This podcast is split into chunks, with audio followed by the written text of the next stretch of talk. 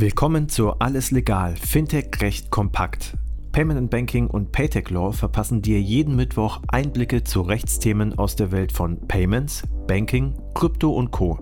Viel Spaß mit der heutigen Episode mit Frank Müller und unserer Gastgeberin Christina Casala.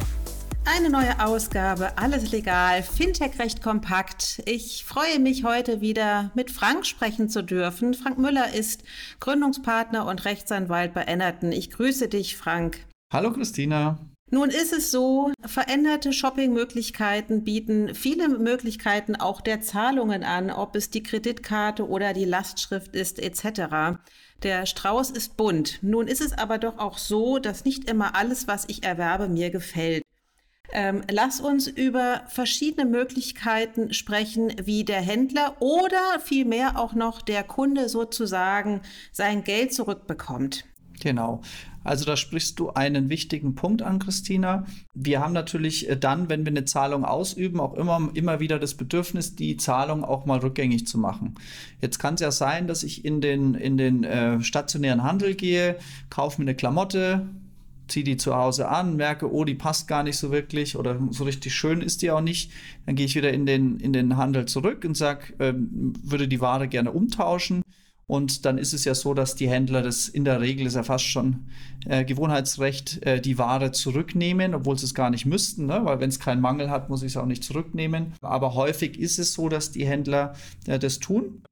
Und dann muss es ja sozusagen, so wie die Zahlung zum Beispiel bei einer Kartenzahlung vom Zahler zum Zahlungsempfänger gegangen ist, ja auch wieder einen technischen Weg geben, wie es vom Zahlungsempfänger, nämlich dem Händler, zum Zahler zurückgeht. So bei einer Kartenzahlung, da, und da haben wir ja ganz viel zuletzt drüber gesprochen, ähm, wäre das ein sogenannter Refund. Das bedeutet nämlich, dass der Händler eine Kartenzahlung zurückgibt und das sehen die Scheme Rules, da hatten wir das letzte Mal kurz drüber gesprochen, eben ein Prozedere vor, wie das passiert. Das heißt, der Händler würde dann einfach über seinen Acquirer angeben, dass er die Zahlung eben zurückgibt. Das Geld wird dann über den Weg, wie das Geld ursprünglich mal vom Zahler zum Händler ähm, geroutet wurde, wieder zurückgegeben. Und der Händler hat seine Ware und der Kunde hat wieder sein Geld. Das wäre der sogenannte Refund, der erste mhm. Case. Der Jetzt zweite ja noch Case. Ein, mhm. Jetzt gibt es ja auch noch sozusagen nicht nur den Refund, sondern das Chargeback. Das darf man nicht verwechseln, richtig? Genau, das Chargeback darf man nicht verwechseln. Das ist ähm, zwar auch der gleiche Weg, auch da geht das Geld vom Händler zurück zum Zahler, aber beim Chargeback ähm, ist es eben so, dass die Rückerstattung nicht von dem Händler ausgeht, sondern von dem Zahler ausgeht. Und da sehen die Scheme Rules verschiedene äh, Gründe vor, wann man eben einen solchen Zahlungsbetrag zurückgibt oder zurückfordert.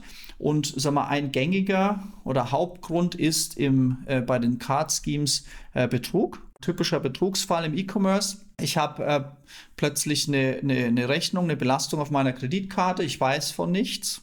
Ich habe auch mein Passwort nicht verloren, meine Karte nicht verloren, aber da sind jetzt plötzlich 100 Euro drauf dann würde ich natürlich als Kunde zunächst mal zu meinem Issuer gehen und würde sagen, hey Issuer, in meinem Fall die Sparkasse, ähm, also eines meiner Bankkonten, in die Sparkasse gehen und würde sagen, hier, da sind 100 Euro drauf, ich habe die Zahlung nicht getätigt.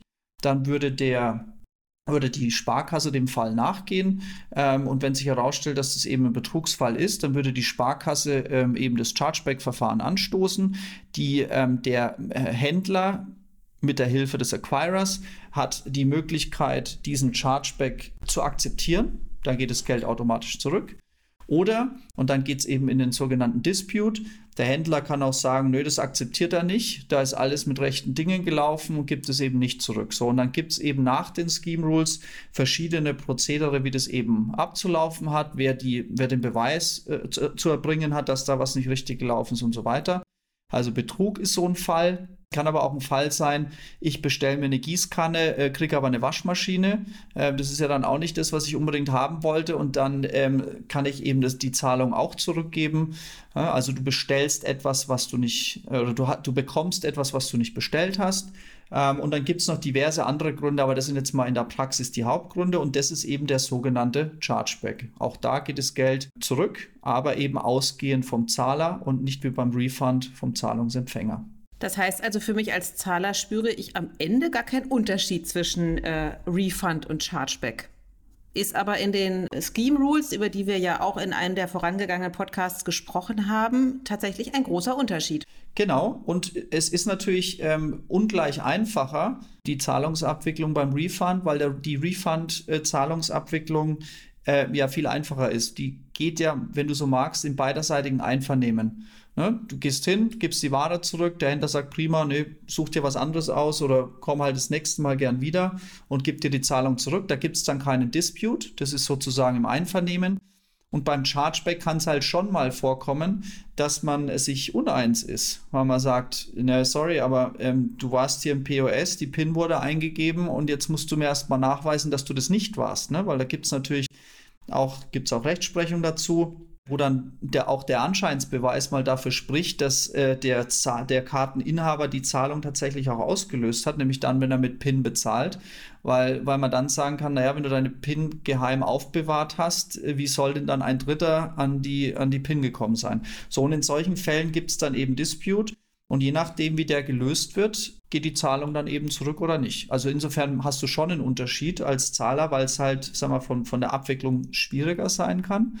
Ähm, aber es ist natürlich wichtig, dass es dieses Chargeback gibt, weil wie wir es beim bei der Erläuterung, wie eine Kartenzahlung funktioniert und wie ein Vier-Parteien-System funktioniert, haben wir ja auch erläutert, dass die Schemes ein großes Interesse daran haben, dass auch diese Fälle, wo es Betrug gibt oder wo ich etwas bekomme, was ich nicht bestellt habe, dass die auch, sagen wir, zum einerseits zum Wohlgefallen des Zahlers, aber auch umgekehrt, wenn es eben kein Betrug war und alles in Ordnung war, auch zum Wohlgefallen des Händlers gelöst wird. Und so ist es ein schwieriger Spagat, da sozusagen ähm, über die Scheme Rules ein Regelwerk ähm, mitzugeben, das eben genau diese Interessen von allen Beteiligten berücksichtigt, damit, und das passiert, ist ja in, in, in der Tat auch der Fall, damit die Zahlungen in aller Regel auch äh, smooth durchgehen. Refund und Chargeback, dass das nicht das gleiche ist, äh, haben wir in den letzten Minuten besprochen. Ganz herzlichen Dank. Ähm, wir wissen natürlich, es gibt noch viele weitere Möglichkeiten, um Ware zu bezahlen. Und darum, nämlich über die Lastschrift und die Vorkasse, sprechen wir im nächsten Podcast. Herzlichen Dank bis hierhin. Sehr gerne, Christina. Bis zum nächsten Mal. Tschüss. Das war alles legal, Fintech recht kompakt für dieses Mal. Wir freuen uns, wenn ihr uns auf eurer Lieblings-Podcast-Plattform abonniert. Übrigens, wenn ihr noch tiefer in die Welt des Fintech-Rechts eintauchen wollt, dann abonniert unbedingt auch Paytech Talk, der Podcast von Payment Technology Law. Dort steigen unsere Experten noch deutlich tiefer in komplexe Materien ein. Viel Spaß dabei und bis zum nächsten Mal bei Alles Legal, Fintech Recht kompakt.